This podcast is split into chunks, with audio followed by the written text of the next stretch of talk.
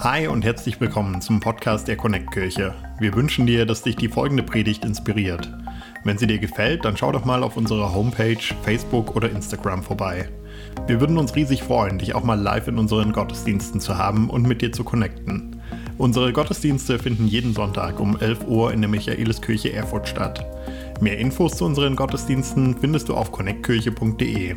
Egal wo du gerade bist, wir hoffen, dass diese Predigt zu dir spricht und dich einen großen Schritt in deinem Leben weiterbringt. Viel Spaß beim Zuhören. Ja, es ist richtig schön, mal hier zu sein. Es ist zum ersten Mal, dass meine Tochter mich gefragt hat, hey Papa, willst du nicht mal predigen hier? Und jetzt muss ich ganz ehrlich sagen, predigen ist nicht so ganz meine Top 1 Leidenschaft. Es gibt ja noch andere Dinge, die ich ein bisschen lieber mache. Ich bin Pastor oder einer der Pastoren im Jesuszentrum Kassel. Wir sind ein bisschen eine größere Kirche. Wir haben vier Pastoren und meine Aufgaben sind mehr so der pastorale Bereich, also die sogenannten Kasualien. Das ist Taufe, Hochzeit, Beerdigung ähm, und Seelsorge, so diese Dinge, die liegen mir ein bisschen mehr, aber ich weiß, so Predigt äh, hin und wieder, ich brauche das auch mal, ich muss mich auch mal selber herausfordern an diesem Punkt und ich mache es dann auch gerne. Also heute bin ich hier zusammen mit meiner Frau Heidi und wir sind ja gerne äh, oder hin und wieder mal da, äh, um Katharina und Kevin und natürlich den kleinen Avi, der heute Geburtstag hat, zu besuchen. Ja. ein echtes Gottesgeschenk, der kleine Knopf und da freuen wir uns natürlich immer wieder dran. Aber heute geht es natürlich nicht, äh, es geht nicht um mich oder um äh, den kleinen Avi, sondern heute geht es eigentlich sogar mehr um dich. Ja, ähm, der Titel meiner Predigt heute und natürlich ist es so, äh, wir fragen, Nee, es ist nicht, wir sind bedürftig, das kommt noch, aber äh, frage natürlich immer, was bitte soll ich denn den Leuten in Erfurt mitbringen? Weil es geht ja auch nicht um mich, was ist meine Lieblingsbotschaft, sondern es geht um euch. Was möchte Gott euch heute Morgen mitgeben? Was möchte er euch sagen? Und ich, ich bin nur einer, der das aussprechen darf. Mehr nicht. Es ist für euch. Und ich möchte einfach am Beten nochmal ganz am Anfang, einfach, dass Gott euer Herz erreicht und dass er sein Werk in euch vollbringt. Vater im Himmel, ich danke dir, dass du da bist. Du sagst ja, Jesus, du sagst, wo zwei oder drei versammelt sind in meinem Namen, da bin ich mitten unter ihnen. Und du bist da in der Kraft deines Heiligen Geistes, um uns neu Mut zu machen, neu zu inspirieren, neu wieder uns stark zu machen, neu wieder zu sehen, wer sind wir denn? Wo gehören wir denn hin? Und ich danke dir, Vater, einfach, dass du heute Morgen hier bist und dass wir dich erleben dürfen. Amen. Amen. Also mein Titel ist eigentlich mehr anders als die anderen. Und das stimmt doch irgendwie. Wir wollen doch irgendwie anders sein wie die anderen, oder? Geht es euch nicht auch so? Also wir möchten irgendwie nicht so eine Masse mitschwimmen. So, wir stellen gerne mal die Normen in Frage. Ähm, als junger Mensch sowieso stellt man gerne mal die Normen in Frage. Unser Sohn Lukas, der sagte so zu uns, wo er sein Abitur fertig hatte, sagte er so, ich will nicht in die Schablone rein. Und irgendwie konnte ich ihn gut verstehen. Ich wollte als junger Mann auch nicht in die Schablone rein. Ja, habe so ein bisschen rebelliert und die Haare lang wachsen lassen, kann man sich heute gar nicht mehr vorstellen. Und äh, mir die Fingernägel lackiert, Schock. Ja, also meine Eltern fanden das auch nicht sexy. Ja, und ich war jetzt nicht irgendwie komisch, aber irgendwie wollte ich so ein bisschen ausprobieren. Wer bin ich denn eigentlich? Und das geht vielen jungen Leuten so. Und das ist eigentlich was ganz Normales. Man muss sich da nicht gleich irgendwie da scheuchen lassen oder meinen, ach Hilfe, vielleicht bin ich ja jetzt doch eine Frau und habe es noch gar nicht gemerkt. Ey, echt, das ist ganz normal, dass man mal Dinge ausprobiert oder dass man mal irgendwie auch ein bisschen rumexperimentiert im Leben. Also wir wollen da nicht rein, wir wollen nicht Massenware sein, austauschbar so wie die anderen. Und auf der anderen Seite wollen wir aber auch dazugehören, oder? Wir wollen doch keine Außenseiter sein. Wir wollen auch nicht draußen stehen und nicht dazugehören, aber wir möchten in unserer Einzigartigkeit, in unserer Besonderheit möchten wir wahrgenommen werden. Und eigentlich ist es ja auch ganz normal, dass das so ist. Weil jeder von uns ist was Besonderes. Jeder ist ein Einzelstück. Es gibt dich nur einmal. Mancher sagt, ja, Gott sei Dank. Ja, und vielleicht sagt auch dein nächster Partner, gut, dass es dich nur einmal gibt und ich habe dich erwischt. Auch gut. Ja, jeder ist ein Einzelstück. Es war jetzt schon viele, viele Jahre zurück, aber ich kann mich noch gut daran erinnern, wie unsicher und wie gehemmt ich als junger Mann war, als Jugendlicher war. Die, meine, meine Pubertät, da war ich, das war eine Phase, da war ich voller Selbstzweifel und innerer Ablehnung. Ich gehörte irgendwo nirgends dazu, ich gehörte zu keiner Clique in der Schule. Ähm, ich gehörte nicht zu den coolen Jungs, ich gehörte eher zu denen, die ganz schüchtern waren, introvertiert, eher lieber hinten saßen, sich in den Vordermann geduckt haben, wenn der Lehrer einen aufgerufen hat. Und so, so war ich. Und ich war einfach ganz unsicher. Und selbst in meiner Nachschulphase, sage ich mal, hat sich da erstmal nicht so ganz viel dran geändert. Da war ich immer noch in meinen Lebensweg war ich unsicher. Ich habe erst angefangen, Informatik zu studieren. War damals ein ganz neuer Studiengang gewesen. Damals waren die Computer noch so groß wie dieser ganze Raum da und die konnten weniger als sein billigstes Handy heute. Ja, wir haben Lochkarten eingelesen, solche Dinge. Ja, es ist lange her, Dinosaurierzeit. Ja, und da, da merkte ich so nach einem Jahr, merkte ich so, oh weia, dieses Studium ist so heftig, das ist so hart irgendwie habe ich mir das Leben doch anders vorgestellt und habe dann kompletten Wechsel gemacht, bin nach Kassel gegangen und habe Malerei studiert. Was ganz anderes. Und es hat mir auch total Spaß gemacht. Ich äh, war immer fleißig auch gewesen und bin da, habe mich eigentlich gut zurechtgefunden. Irgendwo war ich ja wohl auch ein bisschen talentiert. Man muss ja eine Aufnahmeprüfung durchlaufen und die habe ich ja auch geschafft.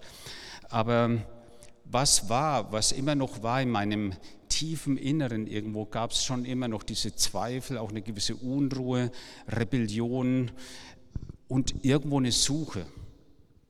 Aber eigentlich wusste ich gar nicht so genau, was ich suche.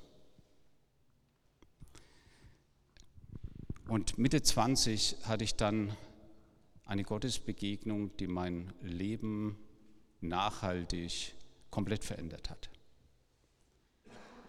Natürlich gab es einen Anlauf dazu. Es gab schon Vorphasen, schon in der Pubertät. Also mit 14, etwa 14, hatte Gott zum ersten Mal mein Leben geredet. Und es war eine Situation, das weiß ich noch wie heute. Es gibt so manche Dinge, die vergisst man einfach nie. Ich war in der neunten Klasse, war Schüleraustausch in Frankreich und ich war alleine spazieren träumte so vor mich hin. Und zu dieser Zeit habe ich mich so innerlich mit dieser Frage beschäftigt, wo finde ich Gerechtigkeit in dieser Welt? Und ich fühlte mich ungerecht behandelt. Kennt ihr das? Schon, ne? Ich fühlte mich irgendwie, ja, ich fühlte mich, ich gehörte irgendwo nicht dazu, ja? Und habe gedacht, wo ist ein Ort, wo Gerechtigkeit ist. Und irgendwie habe ich nur zwei Wege gefunden. Das eine Weg, der eine Weg war, dachte ich, ich gehe in ein Kloster. Weil ich mir dachte, im Kloster, das sind Menschen, die meinen das ernst mit dem Leben, die sind aufrichtig, die sind loyal, da, das ist irgendwie gut. Nur mit 14 habe ich irgendwie auch schon festgestellt, dass es zweierlei Menschen gibt und dass irgendwie da nur die eine Sorte der Menschen ist und irgendwas ganz Spannendes in meinem Leben dann verpasst. Also mag Kloster dann doch nicht so ganz die Option. Und die andere Möglichkeit war die, dass ich mich aus diesem Leben verabschiede. Nicht ganz ungewöhnlich. Also erschreckt nicht, wenn ihr äh, vielleicht selber mal durch diese Phase durchgeht oder ihr Kinder habt, wenn ihr älter seid, die mal diese Phase durchdenken. Es ist nichts ganz Ungewöhnliches, dass man das mal denkt, äh, dass man mal das, äh, das Leben an sich komplett in Frage stellt. Aber ganz ehrlich, dazu hatte ich gar keinen Mut und das war ja auch gut so, ja, diesen Schritt nicht zu gehen. Aber natürlich, dieser Gedanke bewegte sich. Und während ich da so quasi so vor mich hinträumte, nicht, dass ich jetzt diesen Gedanken so geträumt habe, aber eben, wie gesagt, so hin, spricht plötzlich eine Stimme zu mir. Und zwar so, wie wenn jemand zu mir sprechen würde. Ja, es war nicht die Stimme jetzt vom Himmel, wo die jetzt alle gehört haben, aber so in meinem Inneren und sagte, komm, folge mir nach. Und ich wusste, das ist Jesus, der braucht es sich nicht vorzustellen. Nur einer hat es gesagt, komm, folge mir nach. Und wisst ihr was? Ich hatte keine Ahnung, was ich machen soll.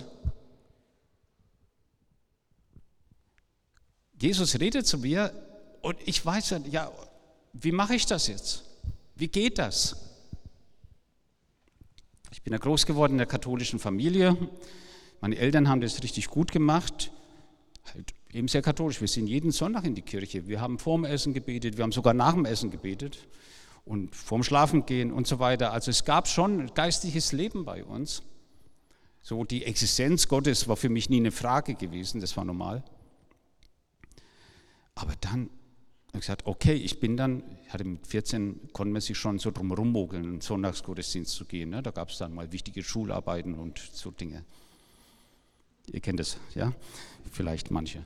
Ähm, und da bin ich wieder in die Kirche gegangen und hatte gehofft irgendwie, dass Gott mich da irgendwo an die Hand nimmt und weiterbringt. Aber es hat sich irgendwie so nicht eingestellt. Jetzt muss ich aber dazu sagen, ich war ja so introvertiert, dass ich auch mit niemandem darüber gesprochen habe. Das war natürlich ein großer Fehler, das habe ich aber erst später gewusst, dass es ein großer Fehler ist. Ja, und damit ist die ganze Geschichte irgendwo wieder so im Sande verlaufen. Und ich habe ein Leben geführt, wie viele andere auch, habe Dinge gemacht, äh, für die ich mich heute schäme, dass sie geschehen sind in meinem Leben. Ja, bis dann Mitte 20. Mitte 20, da gab es dann einen neuen Anfang. Da hatte ich wieder eine Begegnung mit Gott. Und ab dann hat sich mein Leben radikal verändert. Denn wisst ihr, vor mir, da gab es in mir dieses tiefe Loch. Und es fühlte sich an, wirklich wie dieses schwarze Loch. Ja, kennt ihr das? So ein schwarzes Loch. Das schwarze Loch, das absorbiert alles.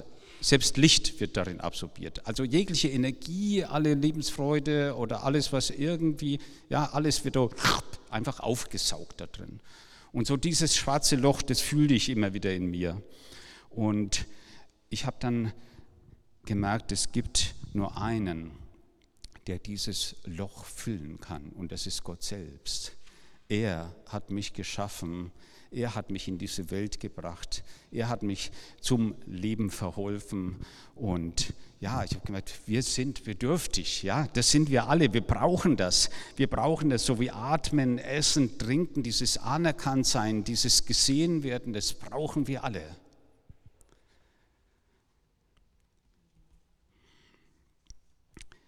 Was mich gehindert hat, wirklich in dieses Leben rein, in das echte Leben reinzukommen, das war im Wesentlichen darum, daran der Punkt, wie ich mich selbst gesehen habe. Also meine eigene Selbstwahrnehmung, die hat mich gehindert. Denn im Grunde genommen geht es doch in diesem Leben erstmal auch darum, dass wir der sind, der wir wirklich sind. Ja, wir sollen nicht irgendeiner sein, der wir gar nicht sind, wo wir uns anstrengen, verbiegen und äh, sonst irgendwas tun, sondern wir sollen zu dem werden, der wir wirklich sind.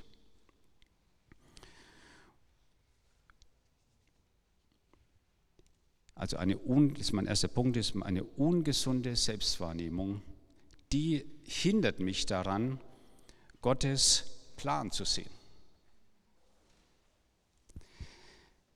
Wenn du gefangen bist in deiner eigenen Erfahrungswelt und Denkwelt, dann bist du vielleicht nicht mehr in der Lage, überhaupt Gottes Absichten und Pläne für dein Leben in Betracht zu ziehen.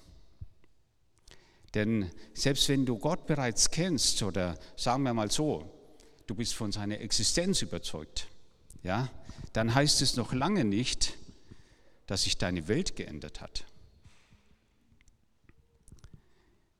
Ich will sagen, wenn du in dem bleibst, wo du herkommst, was du erfahren hast in deinem Leben, ja, und Der eine wird groß in einer Familie, die großzügig ist, die eine Weite hat, wo man ein bisschen weiter in die Welt reingucken kann. Der andere wird, kommt vielleicht, wird vielleicht groß in eine Familie, die sehr eng ist, wo die sehr bestimmt ist von, vielleicht von Nöten oder von Defiziten, von Kränkungen und von allen möglichen Dingen.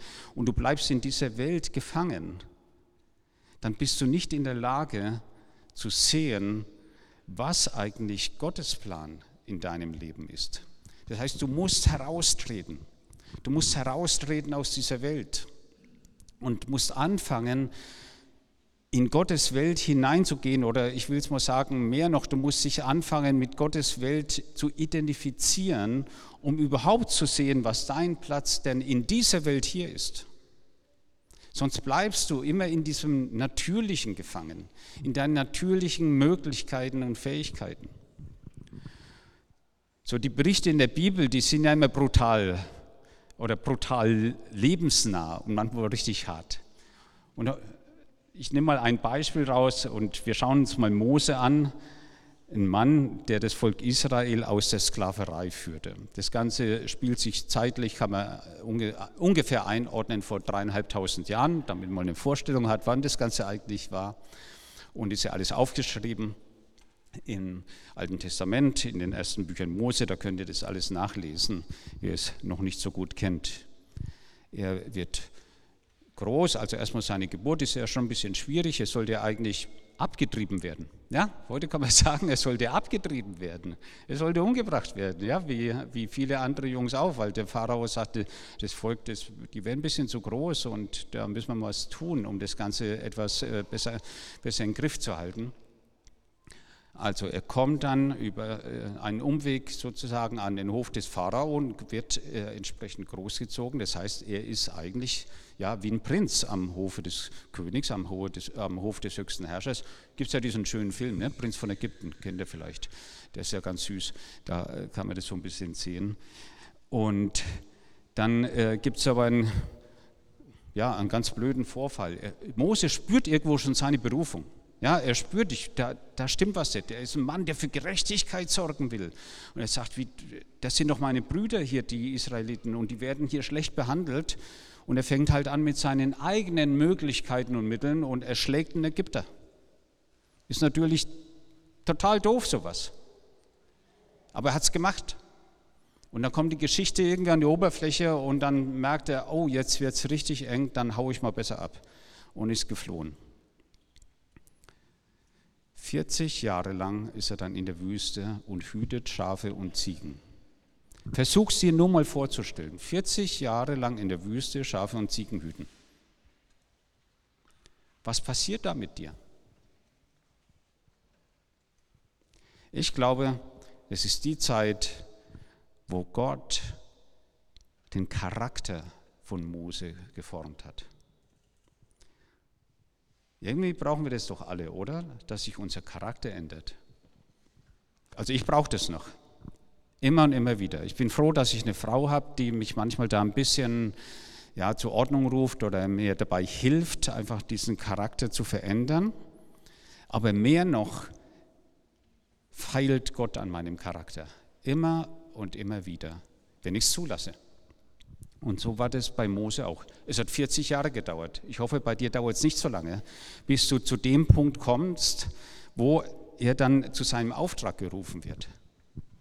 Und er wird gerufen, dieses Volk aus Ägypten herauszuführen. Es gibt die Begegnung mit Gott. Irre Sache, ja. Er redet mit Gott und dann fängt er an zu diskutieren und sagt zu ihm, also weißt du was, gut gemeint, aber ich bin der falsche Mann. Nach 40 Jahren Vorbereitung sagt er, ich bin der Falsche. Aber Gott war sich seiner Sache offensichtlich sicher und, und ist nochmal darauf eingegangen und hat gesagt, okay, okay, Mose, wir machen das so, ich äh, stelle dir noch jemanden zur Seite, der redet für dich. Warum? Mose war natürlich voller Selbstzweifel, das eine, aber das andere war, er war vermutlich ein Stotterer. Er konnte nicht reden. Und er sagt, wie bitte soll ich denn vor den höchsten Mann in Ägypten, den Pharao, hintreten und zu ihm sagen, ja hör mal, Pharao, Äh, unser Gott sagt, ähm, wir sollen in die Wüste ziehen, drei Tagesreisen weit und äh, sollen dort ein großes Fest machen und so eine Anbetungsparty machen in der Wüste. Ähm, wollen dir nur Bescheid geben, lass uns mal bitte gehen. Wie bitte soll er das machen als Stotterer? Der Pfarrer wird sagen, was willst du denn hier? Ja, geh mir aus den Augen. So ähnlich war es ja dann auch. Und Gott hat dann sein Gericht vollzogen an Ägypten. Das Ganze hat ja einen größeren Zusammenhang und nochmal einen größeren Plan. Und Mose war Teil dieses Planes, den Gott da hatte. Mose konnte diesen Plan aber nicht sehen, solange er nur auf sich und seine eigenen Fähigkeiten geschaut hat. Da konnte er das nicht blicken. Aber wisst ihr, das Schöne ist, wenn ihr dann mal schaut, wo Mose gelandet ist. Und ihr, wir lesen dann im 4. Mose 12, Vers 3, der Mann Mose aber war sehr demütig, mehr als alle Menschen, die auf dem Erdboden waren.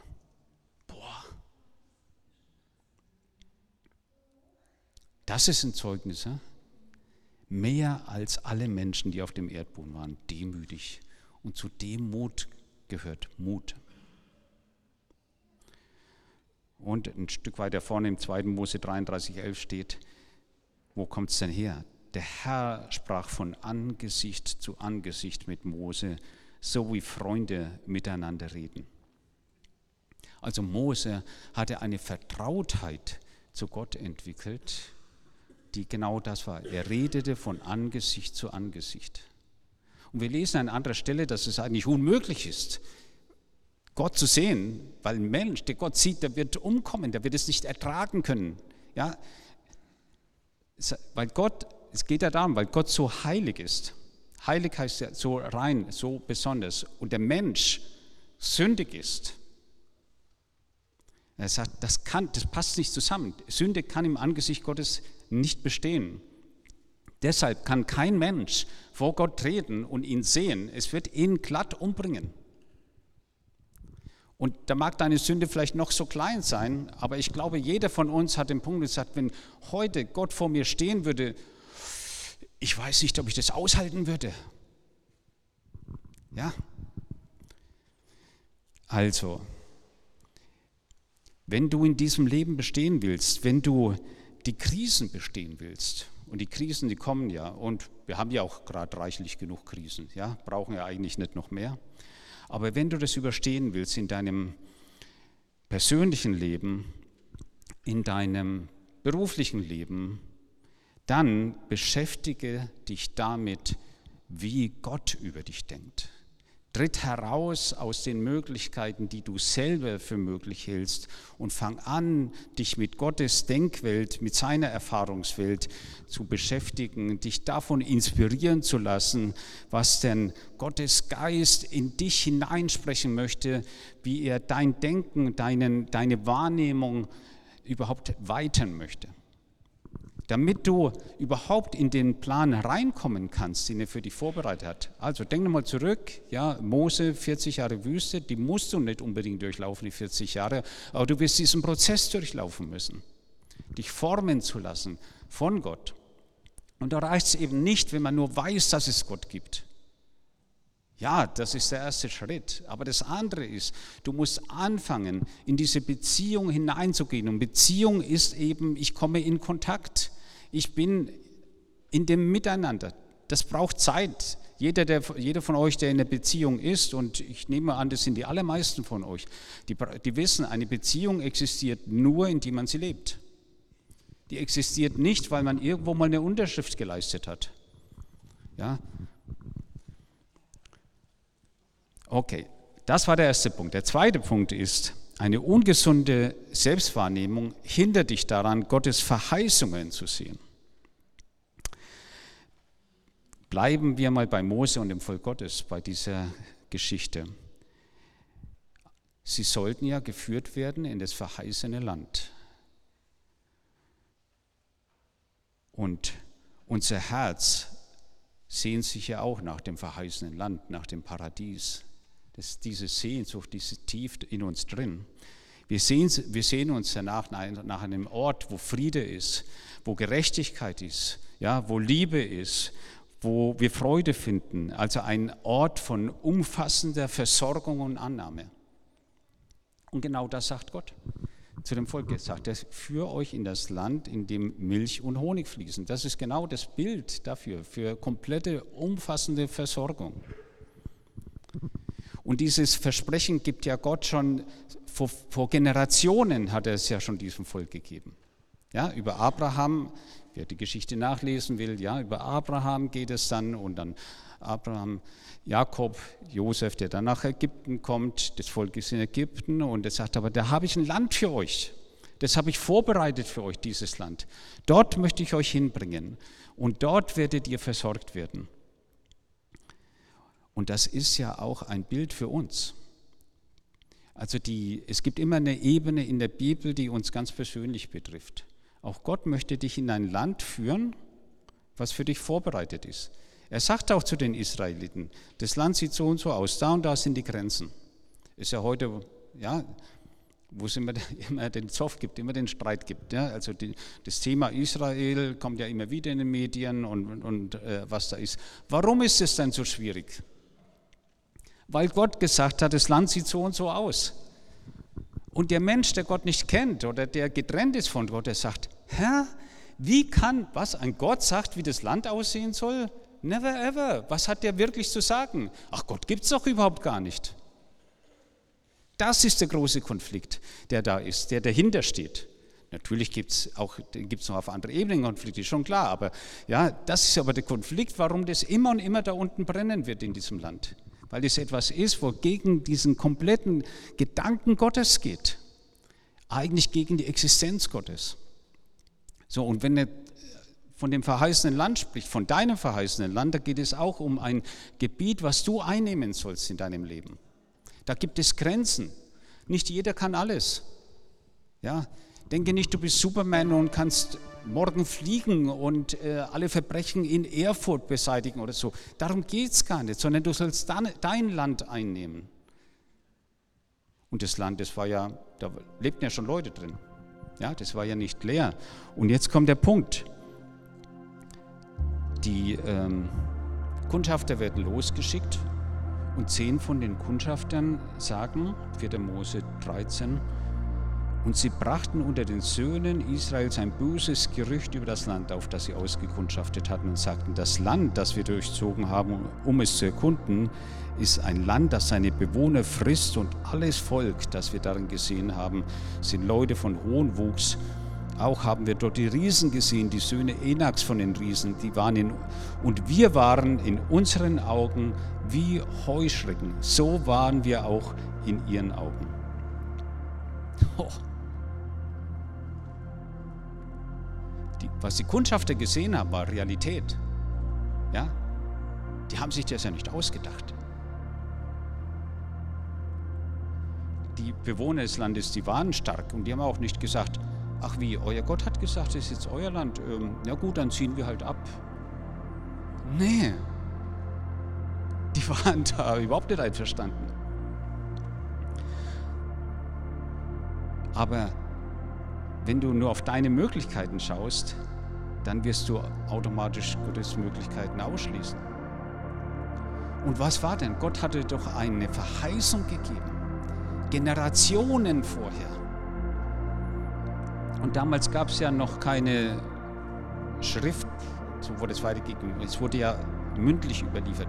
Von Generation zu Generation wurde weitererzählt. Macht man übrigens heute im Orient an manchen äh, Bereichen immer noch so. Ja, dass bestimmte Dinge, die werden von Generation zu Generation weitergegeben, aber nicht als stille Post. Man sagt, naja, da kommt noch ein bisschen was dazu oder wird was weg, sondern das ist ganz, ganz wichtig, dass das Haar genauso, deswegen wird es wiederholt und wiederholt und wiederholt. Also diese Tradition gibt es noch. Und auch da, diese Verheißungen, die waren da, die waren im Volk da. Und mit einem Mal diese zehn Leute haben es geschafft, sämtliche Verheißungen Gottes über dieses Land mit einem Mal tot zu machen. Jahrhunderte weg.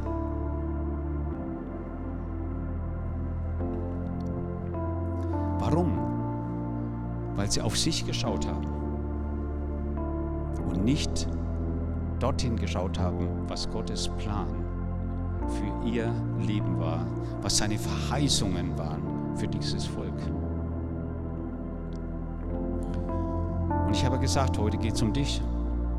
Und ich frage dich, was sind denn Gottes Verheißungen für dich? Wo findest du diese Verheißungen?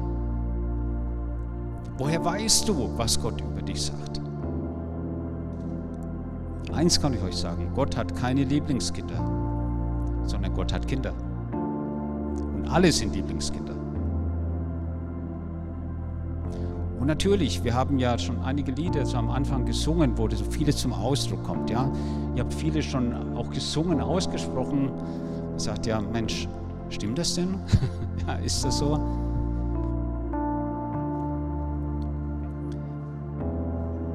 Wir sind nicht automatisch Kinder Gottes. Wir werden hineingeboren in diese Welt, ja, aber wir werden hineingeboren in eine zerbrochene, korrupte Welt. Eine Welt, die Gott ablehnt. Eine Welt, die voller Schmerz ist und voller Zerbruch. Und solange wir in dieser Welt sind und uns beschränken auf diese Welt, werden wir leiden unter diesem Zerbruch. Wir kommen von alleine nicht raus. Ja, man kann sich vielleicht einrichten. Es gibt gute Instrumente, auch ja, gute Möglichkeiten, wie man sich das Leben einigermaßen gut gestalten kann. Keine Frage. Sonst würden ja alle Menschen zugrunde gehen. Das tun sie ja nicht. Es gibt schon Wege. Aber der Plan Gottes ist ein anderer. Der Plan Gottes ist, dass du in seine Welt hineinkommst. Dass du davon Teil wirst. Dass du aus dieser korrupten Welt herausgerettet wirst. Aber wir wissen auch eins, wir können das nicht von uns aus, von alleine. Das funktioniert nicht, weil wir vor Gott nicht bestehen können. Ja, so wie ich vorhin fragte, wenn Gott wirklich vor dir stehen würde, würdest du sagen, oh, das wird jetzt ein bisschen heiß. Deswegen ist Gott gekommen, er selbst, als Mensch. Jesus kommt als Mensch, zerbrechlich, angreifbar, als Mensch auf diese Welt. Nur mit einem Unterschied. Er kommt nicht in der Linie Adams in diese Welt, die Linie des gefallenen Menschen, sondern er kommt als der Sohn Gottes in diese Welt. Ja? Ist nicht eben nicht aus Mann und Frau, sondern aus dem Geist Gottes geboren. Von einer Frau. Natürlich. Deswegen ist er auch ein natürlicher Mensch. Er ist der einzige Mensch, der ohne Sünde ist.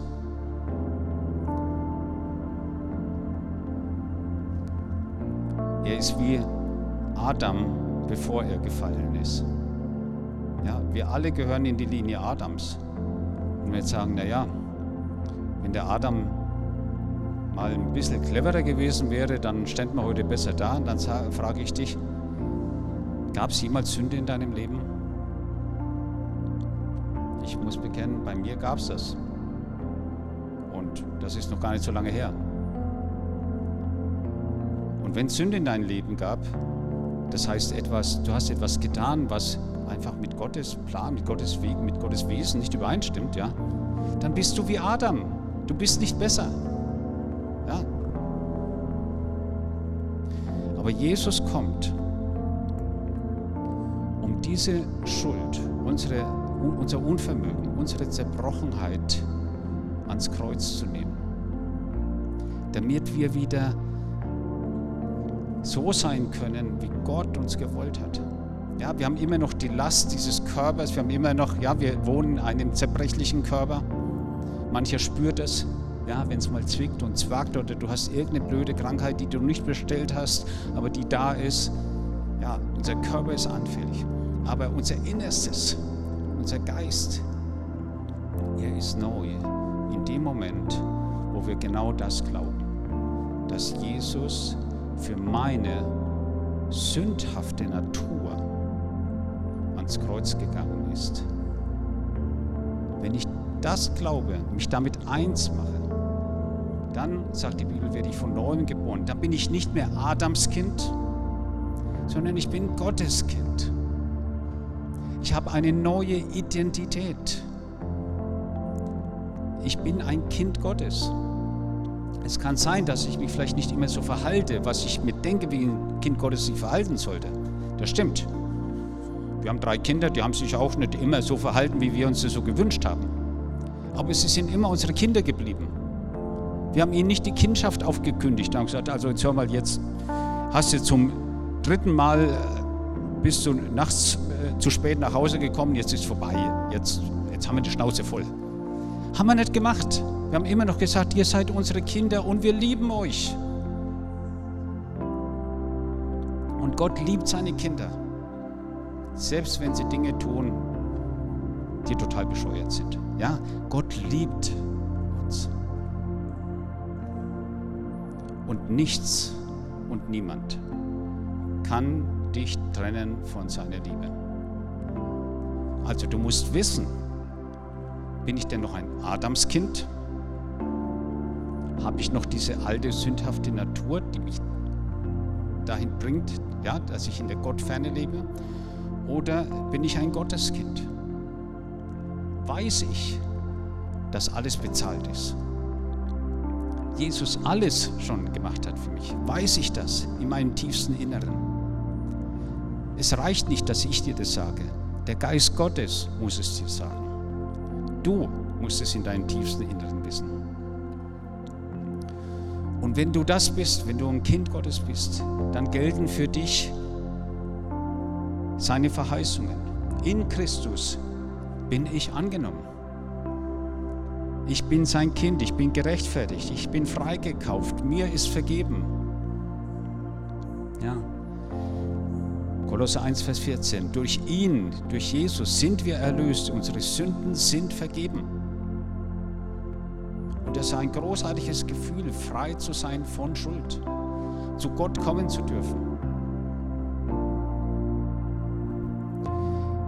In Christus bin ich sicher. Ja, ich bin frei von Verdammnis. Ich kann nicht mehr von Gottes Liebe getrennt werden.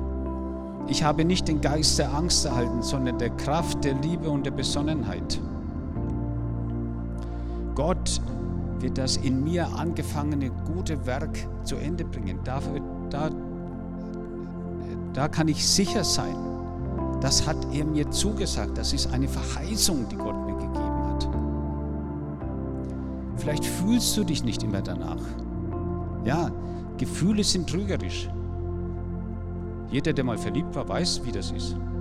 Ja, man ist verliebt und es ist ganz toll. Ja, es ist großartig, verliebt zu sein, aber dauerverliebt geht es auch nicht. Ne? Also es vergeht auch wieder. Gefühle kommen und gehen. Lass dich nicht von Gefühlen leiten, sondern lass dich leiten von dem, was Gott in dein Innerstes hineinspricht. Also in Christus bin ich sicher. Und in Christus bin ich bedeutungsvoll. Ich bin mit Christus verbunden und bringe Frucht. Ich bin ein Tempel Gottes. Er sagt, sein Geist wird in dir wohnen. Stell dir das vor, Gott wohnt in dir. Das ist eine unfassbare Vorstellung. Ich bin Botschafter der Versöhnung. Ich bin Gottes Mitarbeiter. Das ist unser Auftrag in dieser Welt. Wir sind Botschafter an seiner Stadt, um in diese korrupte und kaputte Welt seine Versöhnung zu bringen. Um diesen Frieden zu bringen. Dazu gehört es natürlich, dass du wie ein Erlöster und Befreiter auch lebst dass du dich eben nicht streitest mit deinem Nachbarn wegen, weil dein Fahrrad mal wieder im Flur steht und du zu dusselig warst, es wegzubringen. Nee, da gehst halt hin, entschuldigst dich und bringst es weg. Das ist ja nur eine Kleinigkeit. Ja, oder der Arbeitskollege, der so krätig ist. Siehst doch mal aus Gottes Augen. Wie würde denn Gott mit diesen Menschen umgehen? Wie würde denn Jesus mit diesen Menschen umgehen? Wenn es bei mir, wenn ich mal so in Situation bin, wo ich, wo ich nicht weiß, Mensch, was, was mache ich denn jetzt? Dann sage ich, Jesus, wie würdest du dich jetzt hier verhalten? Ist nicht manchmal gerade das, was ich mir rausgesucht hätte. Ja? Aber wenn ich sehe, wenn jemand sich so komisch verhält und der macht mich vielleicht blöd an oder irgendwas, sage ich, meine Güte, Jesus, was bedrückt diesen Menschen so sehr? Was knechtet ihn so sehr, dass der so eklig ist? Und dann sollte das mein Herz berühren und ich sollte eher Mitleid mit ihm haben, als dass ich nochmal dagegen haue und ihm auch noch eine reinhaue. Also es ist ganz praktisch. Also das Leben mit Gott ist was ganz Praktisches. Leben mit Gott heißt nicht, ich komme sonntags in die Kirche. Ich freue mich ja, dass ihr hier seid. Ne? Also ich hätte jetzt auch allein hier gesprochen, aber ich freue mich, dass ihr hier seid. Es geht doch darum, es geht doch darum, dass wir das hineinbringen in die Welt, wofür Gott uns berufen und gesandt hat. Er hat niemand anders. Ja, er braucht deine Hände, deine Füße, deinen Mund. Das ist unser Auftrag und so wenig du vielleicht von dir selber denkst. Zweifel nicht so viel an dir selber. Guck nicht auf das, was du vielleicht nur kannst, sondern traue Gott zu, dass sein Plan eine ganze Ecke größer ist als das, was du für möglich hältst.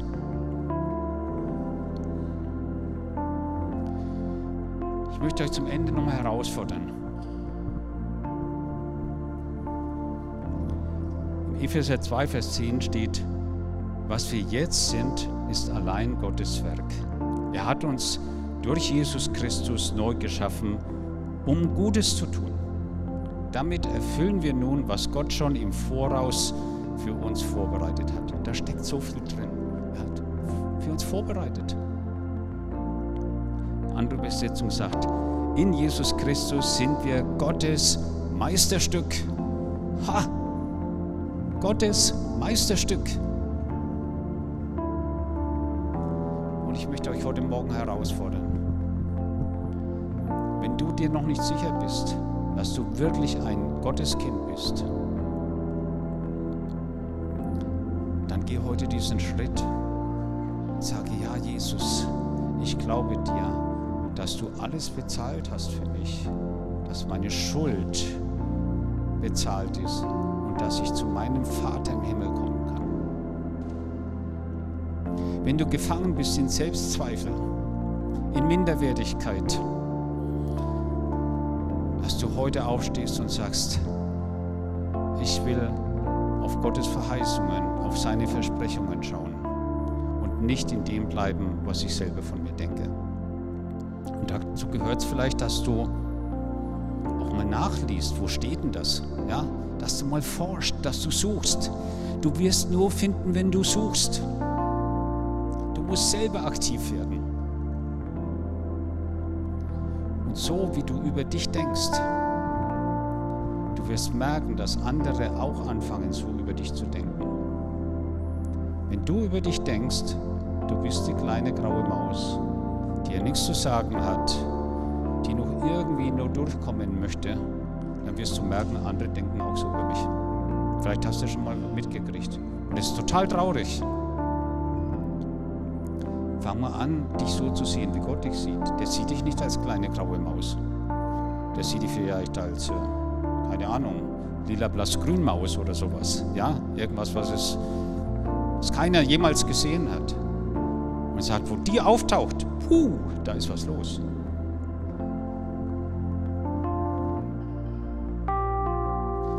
Darf ich euch bitten, dass ihr aufsteht?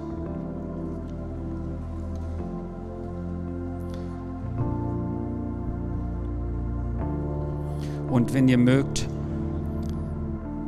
stimmt einfach in eurem Herz mit überein oder sprecht mit oder spricht vor dich selber aus oder so, wie es gerade gut ist bei dir.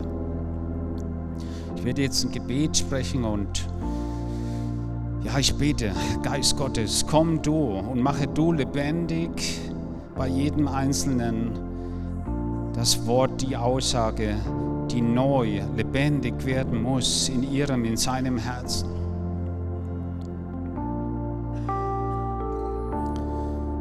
Und ich spreche aus, ja, ich bin ein Kind Gottes. Und wenn es dein Ausspruch ist, dann kannst du das gerne einfach mitsprechen oder laut oder leise, wie auch immer, wie es dir gerade, wie du es gerne möchtest. Mir ist vergeben. Meine Schuld ist vergeben. Jesus Christus ist für mich gestorben am Kreuz.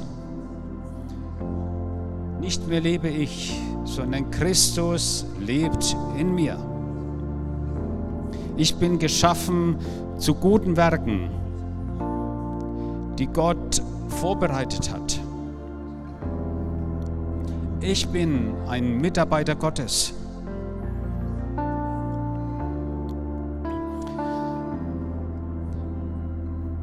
Ich bringe Versöhnung in diese Welt.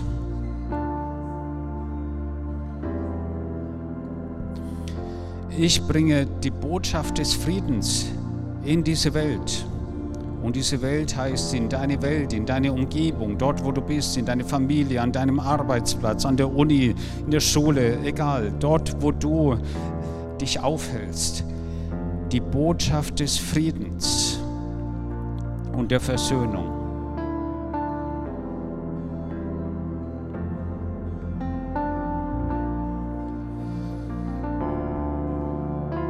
Gottes Verheißungen werden in mir Realität. Seine Güte wird in mir sichtbar. Ich bin barmherzig und gut. Es gibt so viele Aussagen im Wort Gottes. Ja, die dürft ihr nehmen Sage es dir selbst, ja, ich bin barmherzig und gut. Und wenn du merkst, ich bin ich bin es vielleicht doch nicht und ich bin unbarmherzig geworden, dann sage Gott, ich kehre um. Ich will nicht mehr der Alte sein. Ich will neu sein in dir, barmherzig und gut. Dort, wo ich bin, da sollen sich die Leute freuen können. Denn sie dürfen Jesus in mir sehen. Dazu musst du nicht dieses Jesus-Schild auf deine Stirn kleben, ja? sondern Jesus, er, er arbeitet durch dich, er, er zeigt sich durch dich.